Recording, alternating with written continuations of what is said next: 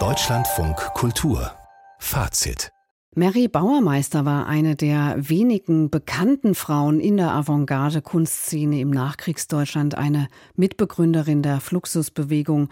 Und in den USA wurde sie bereits gefeiert, als sie hierzulande vor allem noch als Partnerin von Karl-Heinz Stockhausen wahrgenommen wurde, was sich dann aber änderte. Heute Morgen verstarb sie im Alter von 88 Jahren.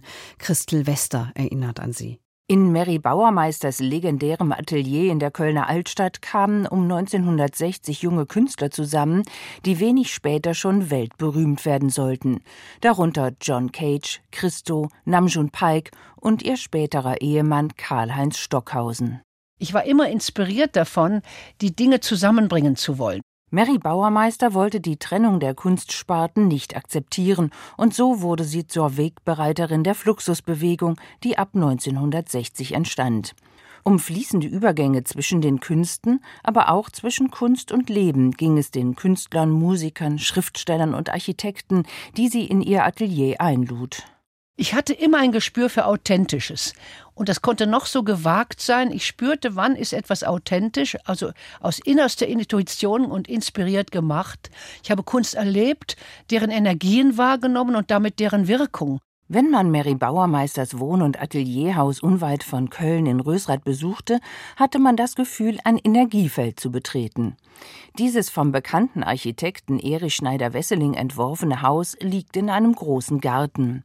Es besteht aus Glas und Holz, so dass innen und außen miteinander zu verschmelzen scheinen. Mary Bauermeister hat Gebäude und Gelände wie ein Gesamtkunstwerk gestaltet, das sie auch Besuchern öffnete. Mosaiken, Reliefs und Kreise aus Kieselsteinen wirken, als ob sie sich in einer rhythmischen Schwingung befinden. In Mobiles aus gläsernen Linsen bilden sich Lichtspiele.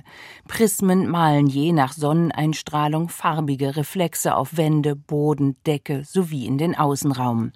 Es gibt einen Wassergarten und einen Ziegenhörner-Panaltar, aber auch einen Nutzgarten mit Gemüse und Kräutern. Mary Bauermeisters facettenreiches Werk ist im Alltag und in der Natur verankert, und auch darin war sie eine Pionierin, denn sie arbeitete bereits mit Alltagsgegenständen und Fundstücken aus der Natur zehn Jahre bevor die Kunsthistoriker Ende der 1960er Jahre Begriffe wie Arte Povera oder Landart erfanden. Kinder sehen in die feinstoffliche Welt. Wir vergessen das als Erwachsene und erziehen es den Kindern auch ab. Fantasieren nicht, macht Mathematikaufgaben.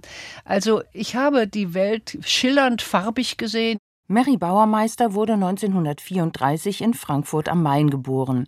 Aufgewachsen ist sie jedoch in Köln, wohin sie Ende der 1950er Jahre nach dem Studium für Kunst und Gestaltung in Ulm und Saarbrücken zurückkehrte und sich auf unkonventionelle Weise als freischaffende Künstlerin behauptete. Am Anfang meines Lebens bin ich von Haus zu Haus gezogen und habe mir die Häuser angeschaut und wo ich eine gute Architektur fand, dann habe ich geklingelt und habe meine Sachen vorgestellt. Die Kunsthausiererin fand Käufer. Auch der Vermieter ihres Ateliers in der Kölner Altstadt akzeptierte Kunst als Zahlungsmittel, was ungewöhnlich mutig war bei einer jungen, unbekannten Künstlerin. Doch schon 1962 richtete das Amsterdamer Stedelijk Museum die erste Ausstellung mit Arbeiten von Mary Bauermeister aus. So wurde sie international bekannt. Da war sie bereits mit Karl-Heinz Stockhausen liiert, zunächst in einer offenen Dreierbeziehung. Sie lebte eine Weile gemeinsam mit Stockhausens erster Ehefrau und den vier Kindern des Paares. Denn Mary Bauermeister war nicht nur eine experimentierfreudige Pionierin in der Kunst, sondern auch im Leben. Darüber schrieb sie später ein Buch. 1962 ging sie nach New York, bewegte sich im Kreis der Pop-Art-Künstler um Robert Rauschenberg und Jasper Jones und hatte in den USA schnell Erfolg. Doch obwohl sie damals schon in den USA in wichtigen Museen vertreten war, wurde sie in Deutschland, als sie 1970 zurückkehrte, lange Zeit nur als Muse, Ehefrau und später Ex-Frau von Karl-Heinz Stockhausen wahrgenommen. Damit ging sie jedoch selbstbewusst und gelassen um. Es macht mir nichts aus im Windschatten von Platzhirschen, da kann man sehr ungestört arbeiten. Unverdrossen und mit unbeirrbarem Eigensinn hat Mary Bauermeister bis ins hohe Alter ihr vielschichtiges Werk weiterentwickelt. Ab den 2000er Jahren wurde sie endlich auch in Deutschland gewürdigt. Mit ihr verlieren wir eine Pionierin der Nachkriegsavantgarde und eine bedeutende zeitgenössische Künstlerin.